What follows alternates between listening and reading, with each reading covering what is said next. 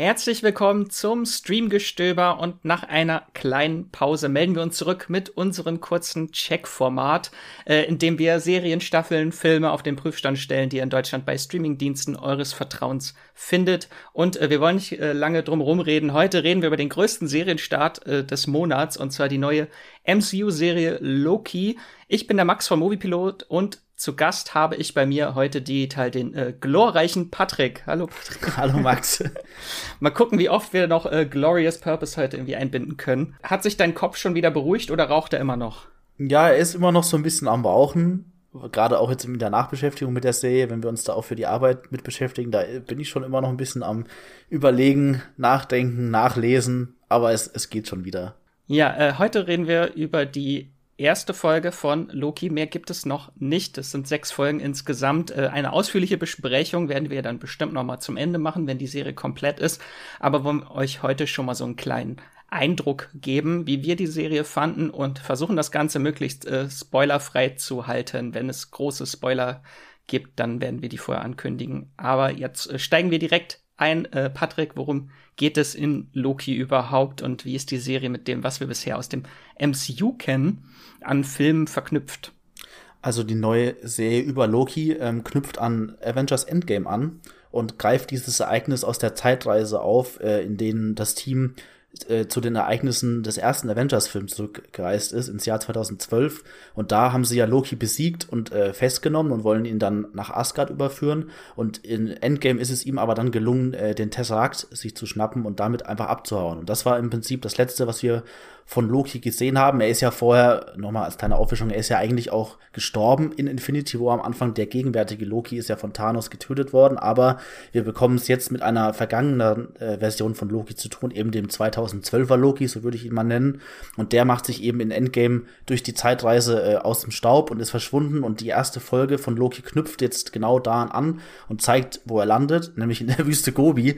Da taucht er dann auf und hält da schon der, den, ein paar Leuten, den er da trifft, so einen typischen Loki-Monolog, wo er sich wieder so als als Herrscher, als, als Übermacht ausspielt, aber er kommt damit tatsächlich gar nicht weit ähm, und wird nämlich äh, von einer neuen Organisation geschnappt, äh, die TVA heißt im Original. Ich weiß tatsächlich gar nicht, weil ich es auf Englisch geschaut habe, alles wie die auf Deutsch jetzt heißt, diese Organisation. Ja, auf Deutsch heißt sie auch TVA, die Time Variance Authority. Ah, sie haben gar keine Übersetzung dafür äh, sich vorgenommen. Genau, es ist die Time Variance Organization und die kümmert sich im Prinzip darum, ich versuche das jetzt mal relativ simpel zu erklären. Ähm, es gibt eine sozusagen komplette heilige Zeitlinie, die verläuft, die im Prinzip auch dann eben von über die Avengers-Filme verläuft bis hin zu Endgame.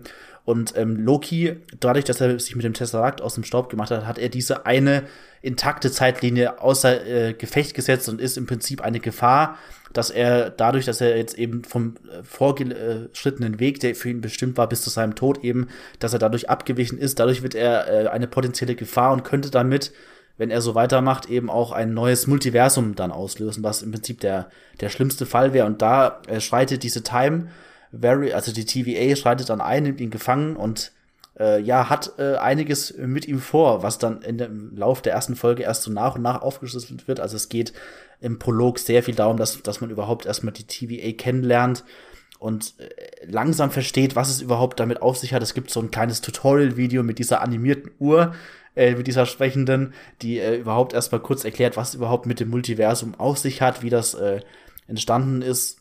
Und da, das ist erstmal sehr viel Input, die, die einem die erste Folge liefert, aber es geht eben grob darum, dass Loki sich jetzt in äh, Gefangenschaft, äh, in Haft sozusagen dieser TVA befindet und sie äh, ein ganz bestimmtes Ziel mit ihm verfolgen.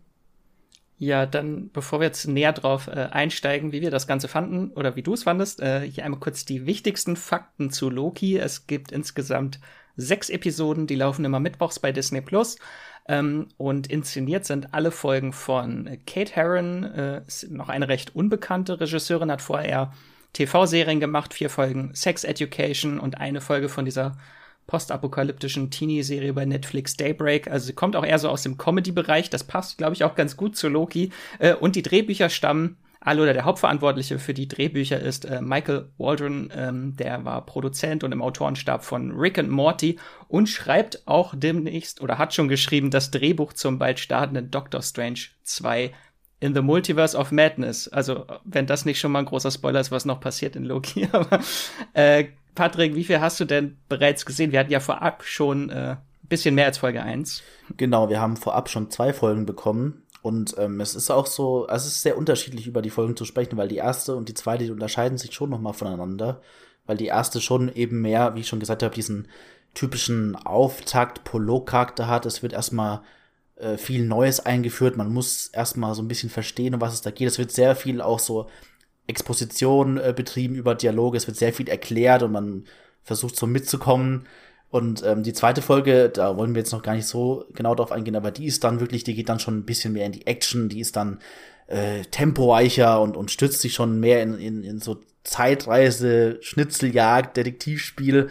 Und die erste ist eben noch sehr vom, von, äh, vom Handlungsort begrenzt. Ähm, es spielt sich ähm, fast alles oder ein Großteil davon in und um dieses, um diese TVA-Organisation, um ihre Basis ab, die sie da haben. Das ist alles sehr so in so einem coolen retro-futuristischen Design alles eingerichtet ist. Also es erinnert teilweise ein bisschen an so ältere Sci-Fi-Filme, auch so ein bisschen die Terry Gilliam-Sachen, falls ihr die kennt, äh, wie Brazil oder so. So ist das ein bisschen aufgezogen. Es hat aber auch ein bisschen den Retro-Charme. Ich habe auch irgendwo gelesen, einige erinnert es auch an Mad Men. Da gibt's auch eine bestimmte Sequenz in der ersten Folge, in der Tom Hiddleston so ein bisschen im, im Don Draper-Look gekleidet ist. So, und dann da vermischt sich das so ein bisschen. Und genau die erste Folge ist so fast schon teilweise Kammerspielartig, spielt sich in den Räumlichkeiten der TVA ab und es wird eben sehr viel erklärt, was die TVA ist, ähm, was ihr Auftrag ist, was jetzt, wie jetzt Loki da überhaupt reinpasst und das ist schon sehr, also im Vergleich zu Falcon and the Winter Soldier, die letzte MCU-Serie, ist das schon wieder mehr so die, die WandaVision-Richtung, finde ich. Also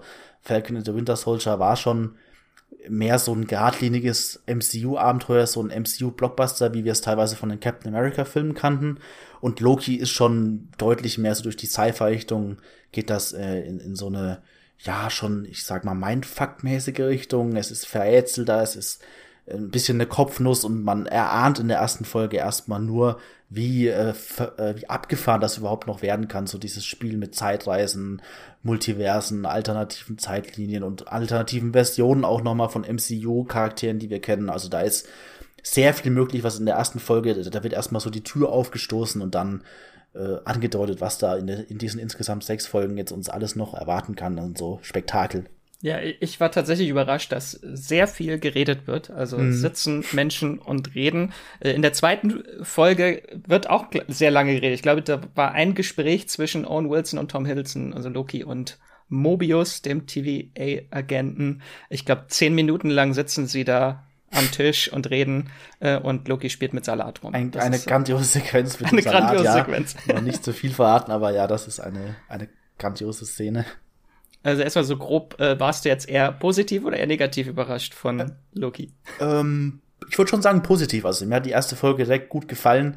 Ich fand es manchmal ein bisschen zu sehr noch Standard äh, prologmäßig. Also sie hätten da vielleicht noch mal ein bisschen mehr schon rumspinnen können, so in dem Sinne. Also ich mag das, wenn es noch abgefahrener beginnt teilweise, aber es ist ein, es ist ein guter Auftakt, der direkt vor allem Lust macht auf mehr. Also wenn man sich vor allem so das Ende von der ersten und auch von der zweiten, zu der wir jetzt nichts verraten, aber man merkt schon, dass die Serie auch sehr Cliffhanger gesteuert wurde, ausgespielt wird. Also da, da hat man direkt am Ende Lust. Da passiert immer irgendwas, wo man direkt weiter gucken will. So ist es auch am Ende der ersten Folge schon gleich. Und ja, ich, ich finde dieser Ansatz eben mit, mit dieser neuen Organisation, mit, mit der TVA, mit diesem Konzept äh, von Zeitreisen, das, das finde ich sowieso immer ganz spannend, was damit angestellt wird. Deswegen war ich auf jeden Fall positiv überrascht. Auch überhaupt äh, tatsächlich Loki wiederzusehen, äh, Tom Hiddleston in der Rolle, ich finde ihn ja immer noch grandios. Und dadurch ist es ja auch relativ spannend, dass wir hier jetzt nicht den Loki zu sehen bekommen, den wir ja zuletzt erst noch hatten in den, in, also seine Entwicklung, die er bis zur Infinity War durchlaufen hat, die war ja schon noch mal anders als bis zu dem 2012er Avengers 1 Loki, den wir ja jetzt wieder sehen. Er hat ja, er ist ja vom, vom Oberbösewicht, der ja damals noch war, zu so einem schon charismatisch gewitzten Antihelden geworden, finde ich. Also er hat dann ja auch noch menschlichere und, und, und tragische Töne bekommen. Er hat sich ja dann auch mit seinem Halbbruder Thor eben so ein bisschen versöhnt aus. Die wurden ja fast schon wie so ein, äh, äh wie so eine, wie so eine witzige, so, so eine Buddy-Dynamik hat sich ja zwischen den beiden äh, eingestellt, wo sie sich ja weiterhin immer noch so ein bisschen necken, aber er ist nicht mehr dieser böse Loki gewesen und gerade dann die Szene auch mit seinem, mit dem, mit dem Tod seiner Ziehmutter tatsächlich dann äh, im, im zweiten Torfilm. Und sein eigener Tod durch Thanos, das hat ja sehr viel Tragik der Figur auch verliehen. Und jetzt bekommen wir erstmal wieder so diesen arrogant überheblichen Loki zu sehen, der ja aus dem ersten Avengers-Film praktisch dann abgehauen ist und schon so auch gerade in der bei der TVA sich ja dann noch so sehr aufspielt, als er ist der er ist der große Gott des Schabernacks und er steht über den Dings, sie können ihm gar nichts und ich fand das sehr schön in der ersten Folge, wie er da auch immer wieder von, von der TVA so auf den Boden zurückgeholt wird und merkt so, da ist eine so große Macht im Spiel, noch größer als die Infinity-Steine tatsächlich und dass er da erstmal gar nicht so viel ausrichten kann. Er versucht natürlich dann auch so ein bisschen mit den TVA-Leuten wie eben Owen Wilsons äh, Mobius, er versucht er auch so ein bisschen Spiel zu spielen, die auch zu, zu täuschen, aber man merkt schon, hier ist es, hier ist er nicht so der, der große Gott, sondern er muss sich da teilweise schon auch anpassen, ein bisschen mit denen zusammenarbeiten. Und ich finde da eben, wie Tom Hiddleston da reinpasst, wieder als Loki so mit, mit seinem Schauspiel, das ist äh, super gelungen wieder. Ja, äh, wo wir auch jetzt schon gleich so zu den Highlights kommen, du hast es eben schon angesprochen. Ich glaube, es gab viele, die so ein bisschen Bedenken hatten, dass wir jetzt wieder, dass es so ein Rückschritt für Lokis Charakter ist. Das ist aber so eine meiner Highlight-Szenen in der ersten Folge gewesen, dass sie quasi seine ganze Entwicklung aus den ganzen folgenden MCU-Filmen so im Zeitraffer abspielen und er sein ganzes Leben, was ihn hätte erwartet, vor sich abgespielt sieht. Ja. Und dadurch seine Entwicklung sehr schnell vorangetrieben wird, weil er diese ganzen großen Momente wie den Tod seiner Mutter und den Tod seines Vaters und auch seinen eigenen Tod, so viele Tode in der Familie. Äh, ja. Das, das, hat ihn ja alles gezeichnet. Und das sieht er jetzt alles so, was wäre aus ihm geworden.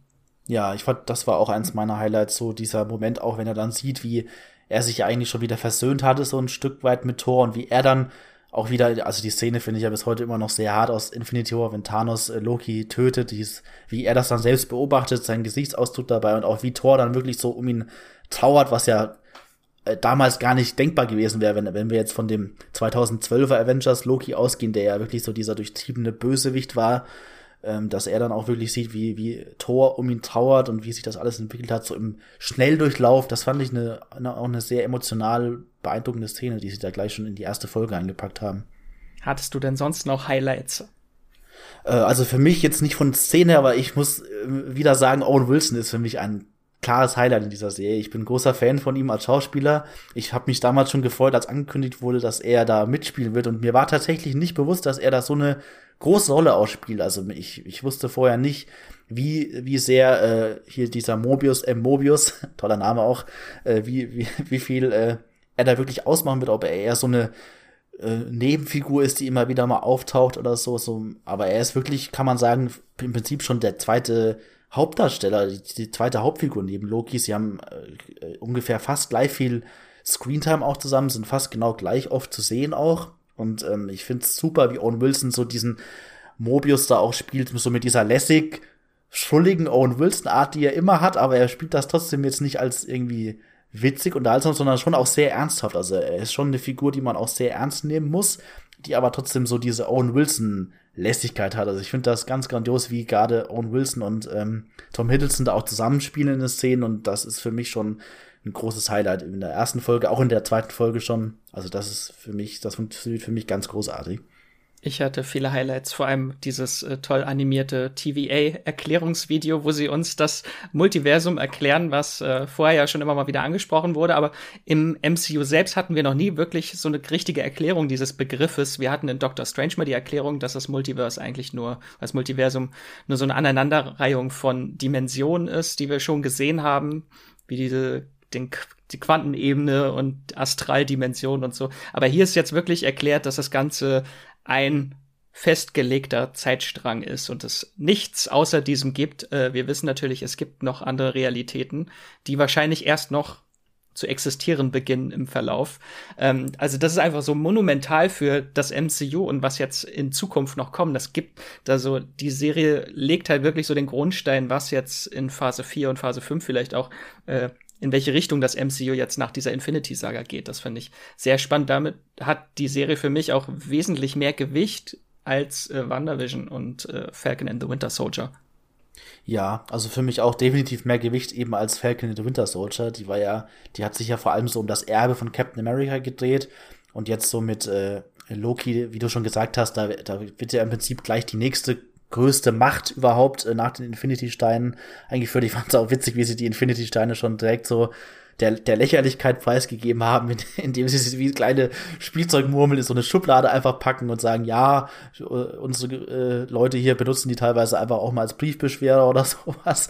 Also das war schon sehr witzig und ja, wie du auch gesagt hast, so gerade im Hinblick auf auf die aktuellen, jetzt kommenden MCU-Sachen. Ich meine, der Begriff Multiverse schwirrt ja immer wieder jetzt schon drum, Multiversum und spielt ja wahrscheinlich eben auch für den nächsten Spider-Man-Film eine große Rolle, wo wir ja wahrscheinlich dann auch auf verschiedene Spider-Man treffen werden, die vielleicht auch aus anderen Marvel-Dimensionen kommen, wie zum Beispiel Andrew Garfields Spider-Man oder Tobey Maguire Spider-Man. Das ist ja auch so ein bisschen die Multiversum-Tür, die da benutzt wird, oder eben auch, wie du gesagt hast, Doctor Strange 2, der in the Multiverse of Madness heißen wird. Also da kann es natürlich auch sehr gut sein, dass Loki direkt da äh, große Auswirkungen hat, weil ja eben auch Michael Waldron, wie du äh, gesagt hast, auch als äh, Autor damit beteiligt sein wird an dem nächsten Doctor Strange-Film. Und deswegen ist das, ja, ist schon ein großes Fass, was diese erste Loki-Folge da aufmacht, eben mit, mit der TVA, äh, das erstmal zu erklären, mit dem Multiversum, der Definition da. Und auch schon da Loki mit reinbringen. Also die ist schon sehr vollgepackt es wird viel erklärt, es gibt viel zu entdecken, man kann über viel schon nachdenken, rätseln, also da steckt schon sehr viel drin in der ersten Folge. Das ist einfach so eine schöne Mischung aus so Zeitreise, äh, Rätsel und Charakterstudie von Loki, den wir eigentlich ja schon so lange im MCU kennen, aber trotzdem jetzt noch so neue Facetten an ihm gefunden werden können. Das finde ich sehr spannend. Ähm, ja, das ist für mich eh so ein bisschen Trend von diesen aktuellen MCU-Serien, dass sie die wirklich nutzen, das Serienformat, dass sie da einige Stunden Zeit haben und da einzelne Figuren nehmen, die wir eigentlich auch schon kennen, aber denen noch mal wirklich neue, neu, eine neue Tiefe auch abbringen, so wie wir jetzt äh, Wanda ganz neu kennengelernt haben in WandaVision oder eben auch ähm, ja in Falcon the Winter Soldier. Äh, Sam als Figur Sam Wilson, der ist auch noch mal tiefer beleuchtet worden so, also das äh, das äh, ist so ein Trend, der sich jetzt anscheinend durch alle aktuellen MCU-Serien zieht und jetzt äh, Loki dann eben auch. Gerade eine Figur, die ja eigentlich gestorben ist, die sie jetzt noch mal auf ganz neue Weise zurückbringen oder schon zurückgebracht haben in Endgame und jetzt so weiterspinnen, das ist schon sehr sehr spannend, ja. Das haben sie auch bei Matt Vision auch schon gemacht. Der war ja auch schon tot und haben ihn dann finden jetzt durch die Serien wieder irgendwie einen Weg zurück. Mhm. Aber das, äh, ich kann verstehen, wenn manche sagen, äh, das ist doof, das nimmt ja die ganze Kraft irgendwie aus dem Tod, wenn die immer wiederkommen. Aber dann sage ich auch, habt ihr jemals einen Marvel-Comic gelesen? Da stirbt nie jemand. Die werden immer wieder geboren. Also Loki wurde schon zigmal wieder geboren. also. Ja, ich kann das auch ein Stück weit verstehen, dass es dem so diese Endgültigkeit einfach nimmt von so emotionalen Todesmomenten. Aber es ist nur mal so in solchen Superhelden, im Superhelden-Genre, da ist eben der Tod einfach nur so, ja, das ist, ist nichts äh, Definitives auf jeden Fall. Da muss, muss man einfach mitrechnen, dass da nochmal, dass es da Hintertürchen gibt, durch die Figuren gestorbene Charaktere wiederkommen können und so. Ja, dann habe ich noch ein paar kurze Fragen, einmal so zwischendrin zum Einwerfen, äh, was unsere Zuhörenden immer wieder interessiert, äh, ob sie Loki auch mit Kindern gucken können. Ist die, Familie, äh, ist die Serie familienfreundlich? Ähm, sie hat schon ein paar düstere Szenen, fand ich, gerade dadurch, also da können wir kurz drüber reden, es geht ja im Prinzip darum, dass noch eine andere, ein anderer Variant, eine andere Variante äh, aufgetaucht ist, der, die in verschiedenen Zeitebenen diese Agenten der TVA eben tötet. Und deswegen soll Loki ihnen dabei helfen, diesen Variant zu schnappen. Und da sind schon ein paar düstere Szenen dabei, gerade wenn die TVA-Agentinnen äh, da äh, getötet werden. Das hat schon ein bisschen was Düsteres, aber ansonsten ist es nicht härter oder so als die üblichen MCU-Kinofilme oder so. Also das kann man schon auch so ab zwölf, würde ich jetzt sagen, die ist die Altersfreigabe ja eh sowieso bei den meisten Marvel-MCU-Filmen und das ist bei Loki auch wieder so. Würdest du denn sagen, die Serie ist eher snackable oder eher schwere Kost? Ähm, ich würde sagen, ein bisschen was dazwischen. Also es ist jetzt keine super leichte Unterhaltung, wo man irgendwie auch nebenbei dann mal aus, aufs Smartphone gucken kann oder sowas. Es ist jetzt aber auch keine unfassbar schwere Kost oder so. Also wenn man die Serie ganz normal, würde ich sagen, äh, aufmerksam guckt, dafür ist sie schon, also man sollte schon am Ball bleiben und so, aber sie ist jetzt nicht super verkopft und überfordernd, aber eben auch jetzt nichts Leichtes wie, also zum Beispiel eher Falcon and the Winter Soldier, das war für mich schon für, für MCU-Verhältnisse die Snackable-Richtung. Aber es geht dann schon stärker in die WandaVision-Richtung Loki. Ja, ich glaube, das wird sich erst noch zeigen im Laufe der Serie, wie komplex ja. und kompliziert die Serie ist. Ich glaube, bei Dark wusste auch niemand nach der ersten Folge, wie komplex das Ganze ist. Ja, klar, wird. also ich kann auch nur ausgehend sagen, auf der ersten Folge und äh, die zweite Folge können wir auch schon mal ein bisschen mit einrechnen, die wir schon gesehen haben. Also es bleibt, es bleibt noch äh, man kann dem Ganzen noch folgen, es ist noch übersichtlich, aber das kann natürlich in den vier Folgen, die kommen, noch deutlich wahnwitzigere äh, Ausmaße annehmen, natürlich, ja. Und dann habe ich noch die wichtigste aller Fragen. Mit welchem Essen ist Loki vergleichbar? oh, ich würde sagen, ich kann das Essen nicht genau bestimmen. Ich würde sagen, es ist eher ein scharfes Essen, auf jeden Fall scharf gewürzt, wo man erstmal so das isst und das Gesicht ein bisschen verzieht, aber es, es dann trotzdem sich so als ein, als ein leckeres Gericht herausstellt. Also erst so ein bisschen scharf und man verdreht die Augen und es ist aber trotzdem dann, es schmeckt einem und man isst weiter. Ist es kein Salat, den man auseinanderrupfen kann? Nee. Sonst, das hast du, da bist du vorhin schon ein bisschen drauf eingegangen, was vielleicht auch interessiert, äh, mit welchen anderen Filmen und Serien denn Loki vergleichbar ist. Uh. Also auf jeden Fall, es geht schon sehr in die, in die Sci-Fi-Richtung, zeitreisemäßig. Ähm, ich weiß gar nicht, was konkrete Inspirationen sind. Gerade so eben, ich habe ja schon gesagt, Terry Gilliam, so diese älteren Sci-Fi-Filme wie Brazil oder 12 Monkeys, da geht's ja auch stark um das Thema Zeitreisen. Sowas könnte man mit einstreuen. Vielleicht ein bisschen was Aktuelles so von Ryan Johnson, Looper vielleicht. Das ist ja auch so sehr stark Zeitreise, Sci-Fi getrieben mit bisschen Action und Tempo dabei. Den habe ich auch bei mir auf der Liste. Ja. Äh, aus Gründen, warum es mich an Dupa erinnert. Hm, noch nicht, äh, noch nicht spoilern am besten. Ich weiß nicht, was hast, hast du dir noch äh, Inspirationen oder Vergleichbares notiert? Es hat halt auch schon so ein bisschen Doctor Who Vibes, so ein mhm. bisschen mit der Zeitreisethematik und dem Witz, der so immer dazwischen ist, äh, hat mich auch ein bisschen an Dark erinnert, wenn es darum geht, dass äh, manche Menschen sich selbst vielleicht durch die Zeit jagen. Und äh, ich weiß, Eve hatte in seinem äh, Recap-Video auch Man in Black mit ins Spiel gebracht, dass er da so ein bisschen diese Dynamik äh, von Will Smith und Tommy Lee Jones. Das habe ich auch gesehen, so Owen, Owen Wilson und Tommy Lee sind so ein bisschen K und J, so die neuen. Ja. Das, ja, stimmt. Und ich hatte tatsächlich irgendwie so ein bisschen das Gefühl nach Nolan-Vibes. Also das hätte auch ein Christopher Nolan-Film sein können, der hm. jetzt im MCU spielt. Ja, ja, so ein bisschen die Inception-Tenet-Richtung oder so, Sci-Fi. Konstrukte, Zeitreisen, sowas in die Richtung alternative Welten. Ja, das passt auch nicht schlecht. Dann würde ich sagen, wir schauen jetzt mal ein bisschen in die Zukunft, äh, versuchen es ohne Spoiler oder also ich sage jetzt einfach mal, wenn ihr gar nichts wissen wollt, sage ich jetzt einfach große Spoilerwarnung ähm, und dass wir einfach mal gucken, was erwartet uns noch oder was erwarten wir vom Rest der Serie. Wir haben ja noch nicht alles gesehen, wir haben nur zwei Folgen gesehen, von daher, was ich auf jeden Fall sagen kann, für mich ist der Eindruck, die Serie ist nicht so vorhersehbar wie Falcon in the Winter Soldier, die einfach ja sehr geradlinig war. da war am Anfang äh, in der ganzen Serie steht ja eigentlich nur die Entscheidung, nimmt er jetzt den Schild an oder nicht.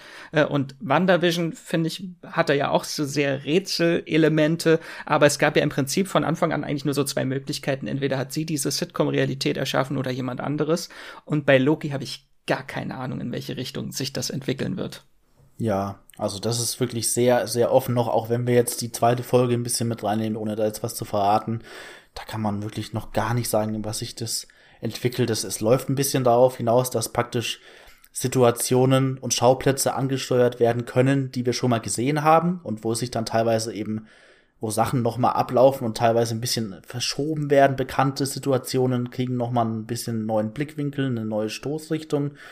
Aber auf was das Gesamte dann hinausläuft, das ist auch wieder schwer zu sagen. Ob da auch sich nochmal eine, eine, ein großer, also wir können ja ein bisschen, das haben wir ja noch nicht angesprochen, das können wir aber schon machen, weil es ja in der ersten Folge schon passiert. Oder, oder können wir das am Ende der ersten Folge, was darf? Ich wollte es gerade sagen, wir können eigentlich drüber reden, weil das ist ja am Ende der ersten Folge, Loki jagt sich selbst durch Genau, es, es geht ja darum, dass nochmal eine neue Variante von Loki aufgetaucht ist, äh, den sie im Prinzip dann eben mit dem aktuellen 2012er Loki jagen wollen. Darum geht's zumindest ausgehend von der ersten Folge und das ist auch spannend zu sehen was ist das für ein anderer Loki, den es da noch gibt? Ist das, ist das eine, eine Variante von einer äh, Loki-Version, die wir gesehen haben? Ist das vielleicht auch wieder nur eine Tarnung für was anderes? Wir hatten ja auch bei WandaVision am Anfang spekuliert, ein bisschen in die falsche Richtung, aber das haben ja sehr viele, dass da auch noch mal so eine Art großer neuer Bösewicht enthüllt wird, der hinter allem steckt, der dann teilweise vielleicht auch schon eben in Doctor Strange 2 überleitet. Ich glaube, wir, wir äh, spekulieren sehr viel darüber, dass, dass die MCU-Serien wie WandaVision oder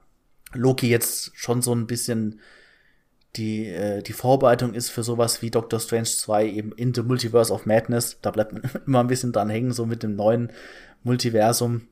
Gibt's da irgendwie in Loki dann nochmal einen neuen Bösewicht? Auch gerade durch dieses Trickster-Verhalten, dass, dass Loki ja eben hier der Gott des Schabernacks ist, der auch selbst immer wieder ein Spiel spielt im Hintergrund. Ähm, man weiß auch nicht so wirklich, wer hat jetzt gerade die, Ob die Oberhand. Also hat die TVA wirklich die Kontrolle über Loki? Äh, führt er äh, im Gegenzug dazu aber eigentlich schon so ein intelligentes Spiel und weiß schon viel mehr, als er teilweise zugibt und, und läuft es äh, daraus hinaus, dass er, also es, es scheint ja auch zu sein, dass er auch noch böse Pläne verfolgt, gerade weil ihm ja bewusst wird, was für eine unglaubliche Macht auch hinter der TVA steckt, halt durch dieses ganze Spiel mit der Zeit weiß man auch nicht, ob es so eine Art Masterplan von dem 2012er Loki gibt, der sich dann erst noch so als Twist herausstellt. Vielleicht weiß er ja auch schon über diese äh, andere Loki-Variante, die sie da jagen, mehr als wir denken. Also es gibt ganz viele Richtungen, die das gehen könnte. Und selbst wenn wir die zweite Folge berücksichtigen, die dann auch wieder, ohne was zu verraten, mit einem sehr heftigen Cliffhanger endet, mit einer sehr spannenden Entwicklung, ähm, können wir auch noch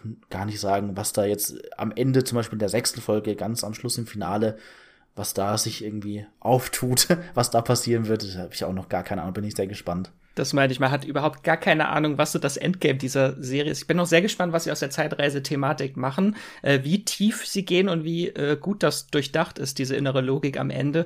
Also, und damit es, also, dass es nicht am Ende zusammenbricht wie in Endgame, wo einfach Captain America alles kaputt gemacht hat, die ganze Zeitreiselogik. Ja, wer weiß, ob sie das vielleicht auch nochmal aufgreifen in der Serie, man weiß es noch nicht genau. Es haben ja einige Fans schon glauben, entdeckt zu haben, dass Peggy Carter irgendwo mal im Hintergrund einmal zu sehen ist in der ersten Folge. Ja. Da gibt's eine Figur, die abgeführt wird, die die gleichen Klamotten hat wie Peggy Carter. Ob das äh, oh je. seine Peggy ist, als er zurückgereist in der Zeit, haben sie gleich äh, sie. Platzen sie da, platzen sie da in die Tanzszene rein, wenn, wenn, wenn Steve und Peggy tanzen und nehmen erstmal nehmen sie erstmal gefangen. Oh je, das wäre schrecklich. Genau, und vielleicht war er einfach TVA-Agent, bis er alt wurde und ist dann einmal noch zurückgereist, um den Schild abzuliefern. Und deswegen ist er auch wieder verschwunden. Ha. So haben wir jetzt alles aufgelöst. Ja, ja, wer weiß. Also es ist natürlich, ich glaube nicht, dass sie das so genau nochmal aufgreifen werden, weil es auch immer schwierig ist, wenn du irgendwelche Geschichten erzählst, die so mit Zeitreisen, alternativen Zeitlinien zu tun haben. Da, da kommst du einfach schnell in so Logiklücken, Paradoxa, Paradoxie. Ich weiß gar nicht, was das, was die Mehrzahl ist, aber das ist einfach schwierig teilweise aufzulösen, wenn du sowas hast wie das MCU mit, mit Multiversen jetzt noch. Das, das ist einfach schwierig, dem Ganzen dann noch nachzukommen, je weiter sich das dann entwickelt. Ja, ich bin einfach mega gespannt. Also auch die Variante von Loki, ist das wirklich eine Variante? Ist das äh, ne, vielleicht auch ein zukünftiges Ich von ihm, dass das Ganze wie so ein Loop vielleicht am Ende zusammengeführt wird, wie Dark. Also ich bin ja großer Dark-Fan von. Wäre das mhm. eine coole Entwicklung, wenn das einfach sein zukünftiges Ich ist, äh, was ihn dort vielleicht manipuliert oder. Na, wäre auch wieder so ein bisschen die, die Nolan-Richtung, so mit Tenet so aus der Zukunft geschickt, um da auch so einen Kreis zu schließen, so in die Richtung. Ach, ja, es kann noch so schön werden. Also Marvel macht das nicht kaputt. Dann äh, eine Sache wollte ich noch ansprechen, die ich natürlich auch sehr interessant finde. Äh, am Ende der ersten Folge im Abspann sehen wir auch eine äh, Akte von Loki, wo dann auch drin steht, dass sein Geschlecht fluid ist. Das äh, ist ein großes Ding, seine Genderfluidität, die hoffentlich in der Serie auch noch äh, vorkommt. Da werde ich bestimmt noch mit Andrea noch mal einen kleinen Extra-Folge zu machen, äh, wenn es dazu mehr Informationen gibt, weil das ein sehr spannendes Thema ist, was halt in den Comics äh, auch schon lange Kanon ist, dass Loki genderfluid und pansexuell ist. Und wenn wir mal auch, auch mal ernst sind, äh, die ganze nordische Mythologie, da ist Loki auch genderfluid, also der nimmt ja sämtliche Gestalten an äh, und hat, glaube ich, sogar auch als äh, Stute ein Fohlen geboren, ein acht beiniges. Also Loki war alles schon in der Mythologie. Ähm, da bin ich sehr gespannt. Ich weiß, dass äh, die Regisseurin ist selbst auch queer und hat auch schon in Interviews gesagt, dass es sehr, für sie sehr wichtig war, das in die Serie einzubauen. Von daher, von daher habe ich da sehr große Erwartungen, dass wir vielleicht die erste bestätigte queere Figur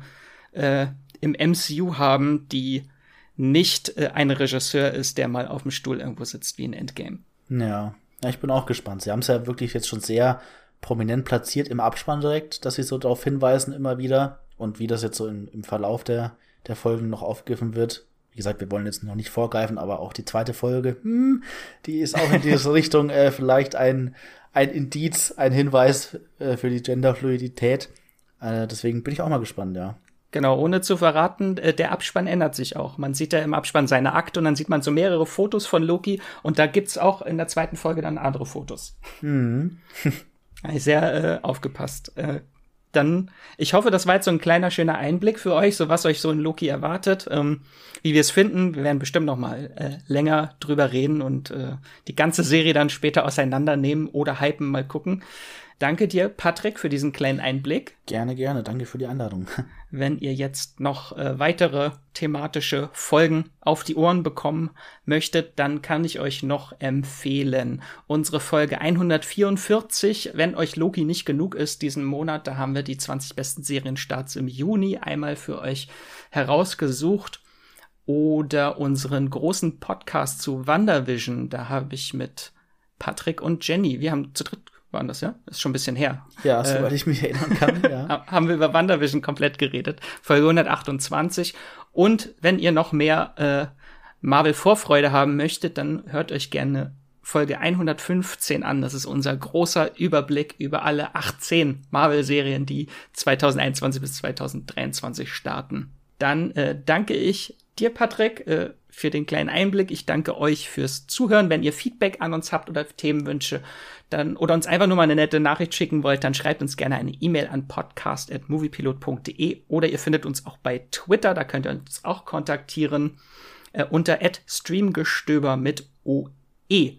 Und wir freuen uns natürlich auch, wenn ihr uns eine kleine nette Bewertung bei Apple Podcast, iTunes oder Podcast Addict hinterlässt, dann sage ich Danke fürs Zuhören, bis zur nächsten Folge und streamt was Schönes. Ciao.